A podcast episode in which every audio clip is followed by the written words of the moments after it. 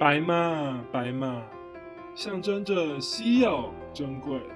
是一只不容易在生活中看见的生物。今天，白马又载着一位特别的来宾来到我们现场，一起来瞧瞧吧。Hello，大家好，欢迎收看《白马走过十八》这个节目，我是这一集的主持人安东尼。那这一集呢，我邀请到了一个高中的学弟，他叫做陈婷，那他同时是。南洋人社工作坊的创办人来到我们节目现场。Hello，大家好，我是陈婷，现在在做一些就是地方创生跟青年参与有关的事情。OK，那陈婷就是我们先请你简单自我介绍一下好吗？好，就是呃，我是宜兰人，然后嗯，现在是南洋人社的创办人，也是现在的负责人。然后嗯，我很喜欢吃东西。哦，你很喜欢吃东西哦，太好了！我们这一集除了邀请到陈婷的，还有邀请到一个贵宾，他叫做路雅。路雅，Hello，嗨，大家好，又是我，路雅，又是你。我记得路亚也蛮喜欢吃甜点的哦，对对，所以就是这边是一群爱吃团体。呃，陈婷，你可以跟我们讲一下，就是你跟路雅是怎么认识的吗？哦，其实，呃。就是我那时候跟路亚会认识，是因为就是主持人安东尼他之前有办一个营队，然后我那时候有在那个营队里面当就是工作人员，然后路亚就是里面的学员，然后我们那时候没有就是在同一个小队，就是路亚不是我带的那个小队，可是因为我们在营队里面，就是我比较像是那种主持人的角色，所以就是会跟很。蛮多小组都有互动的，所以那时候就有跟路雅一直聊天这样，然后就跟路雅混得蛮熟的。哦，原来如此。那我觉得这缘分也蛮奇妙的，就是你跟他不同小，但是后来却可以跟他变得很熟，然后甚至就是跟他一起成为那个同事这样子。对。那陈姐，你当初就是创办这个。南洋人社工作坊，你的动机究竟是什么？因为你，嗯，你是高，如果我没记错的话，你是高一创办的，是不是？那对对对。那你当初为什么会想要创办这样子的一个类似非营利组织的一个那个社团呢？其实那时候，那时候会想创办组织的原因，其实是因为我，我那时候其实，在。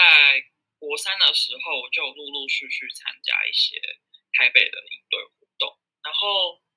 呃，在参加的过程中会接触到很多新的知识，然后新的东西，然后回到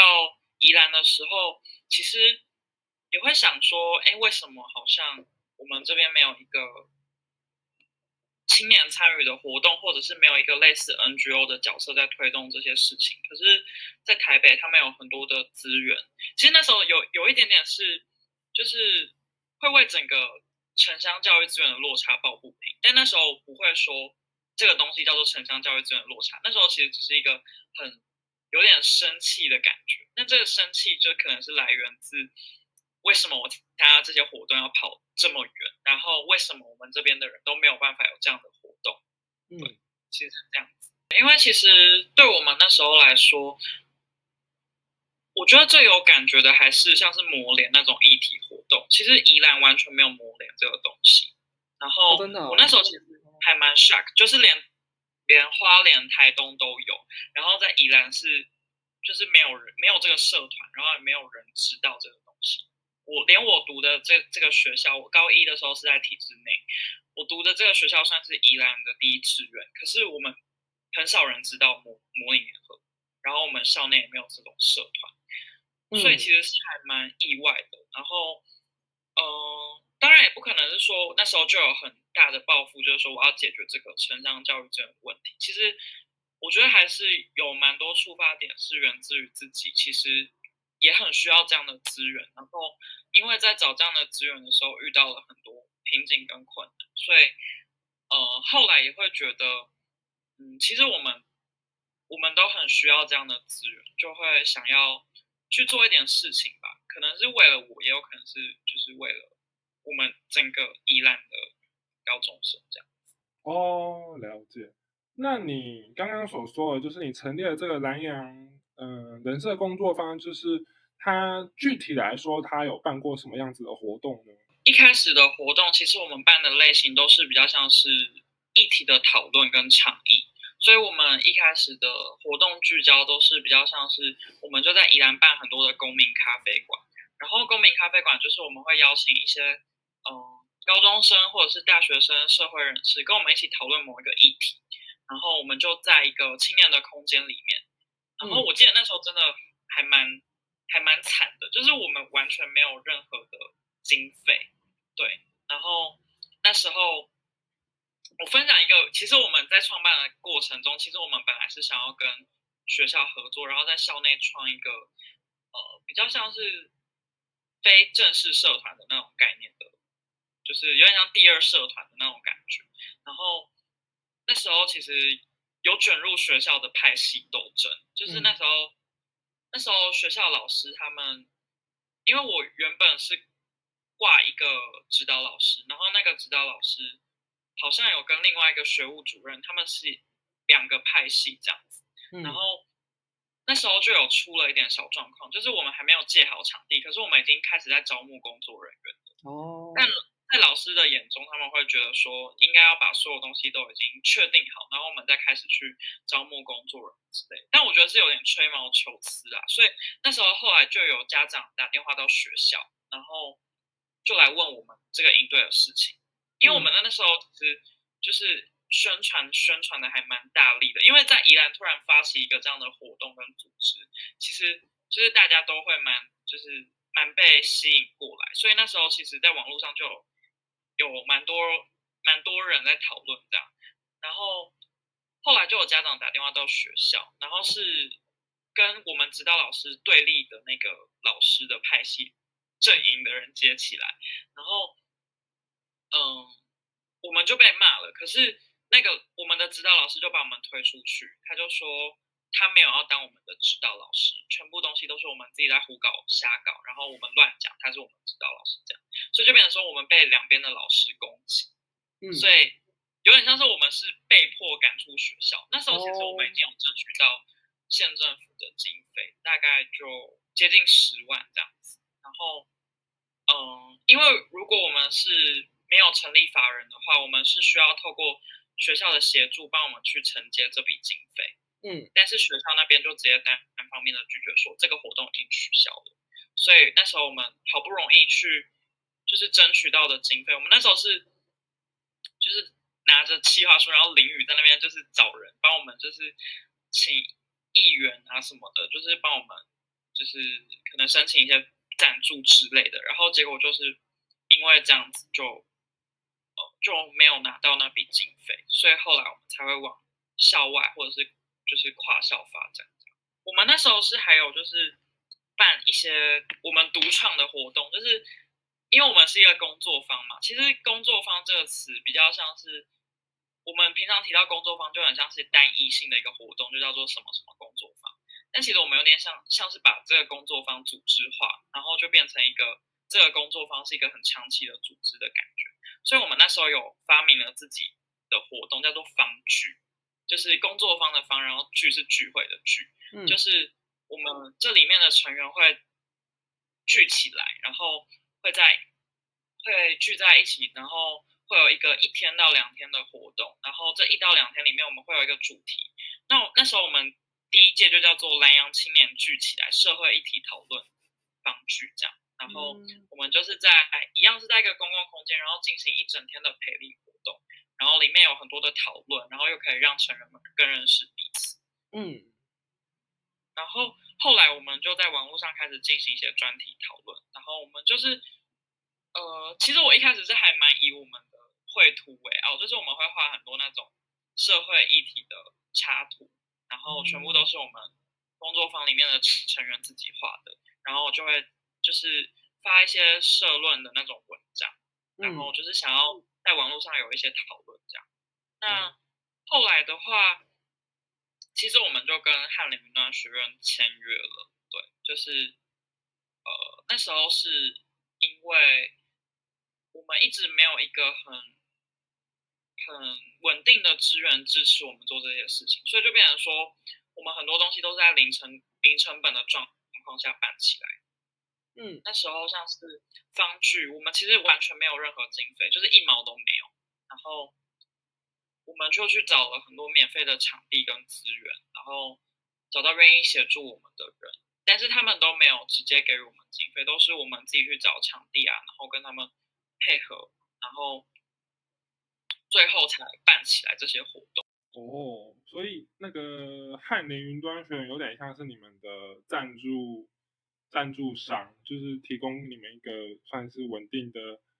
那个资金来源，让你们可以去办活动。因为其实你们还没有法人化，那你们又是一个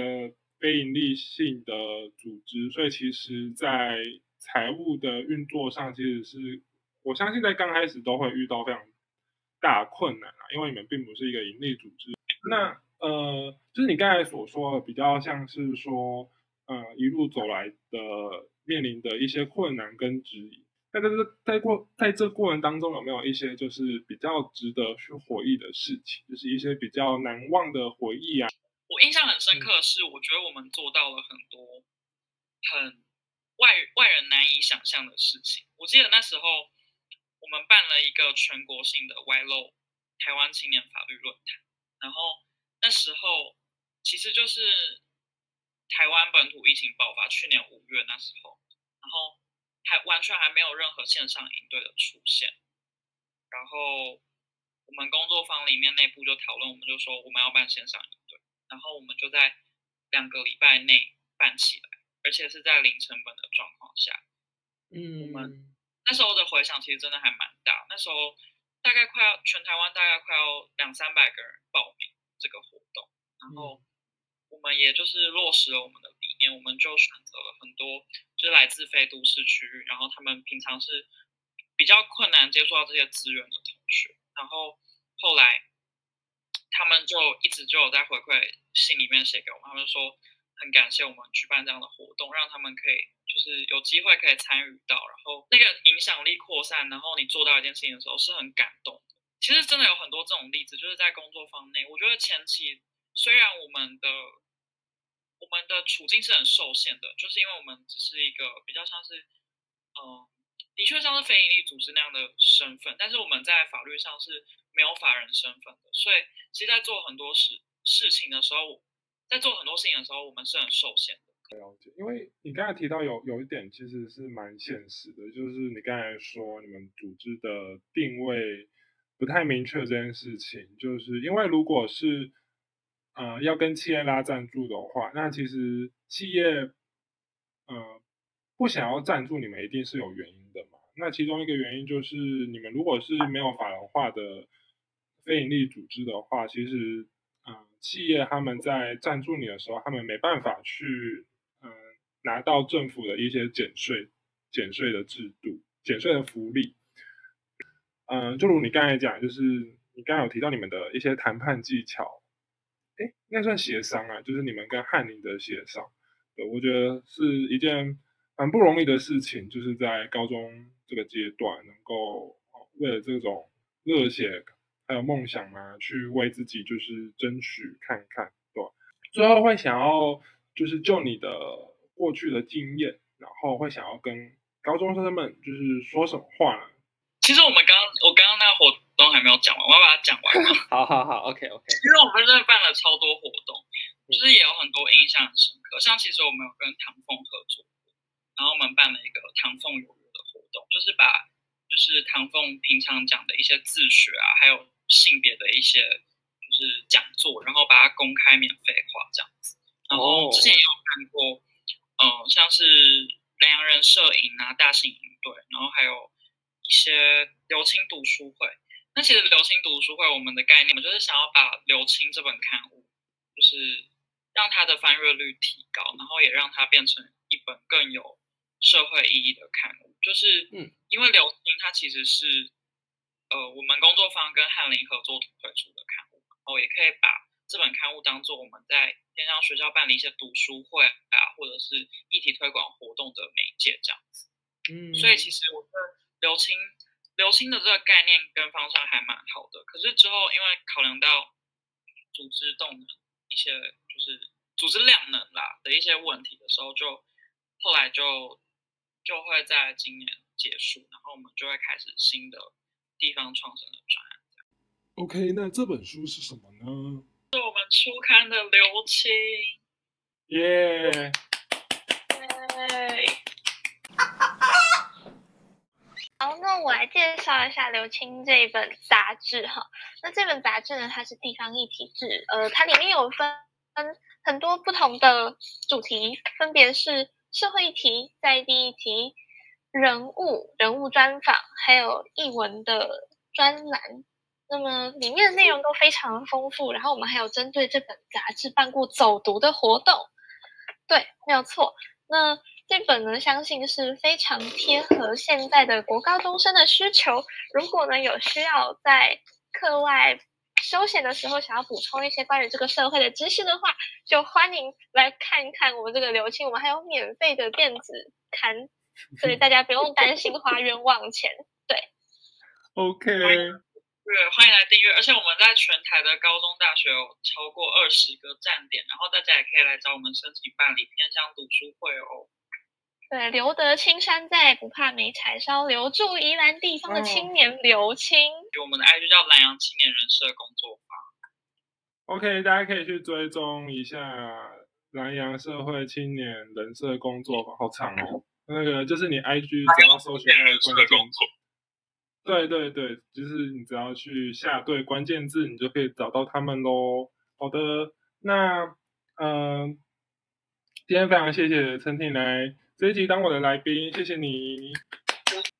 哎，那路雅，你最后想讲什么话吗？就是我们的下一本杂志《遗留》已经在筹备中，我也请大家，请大家也要继续的关注。虽然我们的刘青它已经是绝版品了，它已经快要将近成为绝版品了，限量、限时。所以呢，如果没有抢到的各位，或者是没有机会看到的各位，没有关系，一六更精彩。那好像那个广代言人，就是你去拍广告。OK，大家要去追踪这个 IG 粉砖，然后就可以那个 follow 他们的最新动态喽。然后大家要去多多支持《遗留》这本刊物，相信一定能够为你们打开更多不同的视野。这样子，那嗯，下期的主题就下次再预告。那我们就是谢谢各位观众的收听，那我们就下次再见喽，拜。拜拜。拜。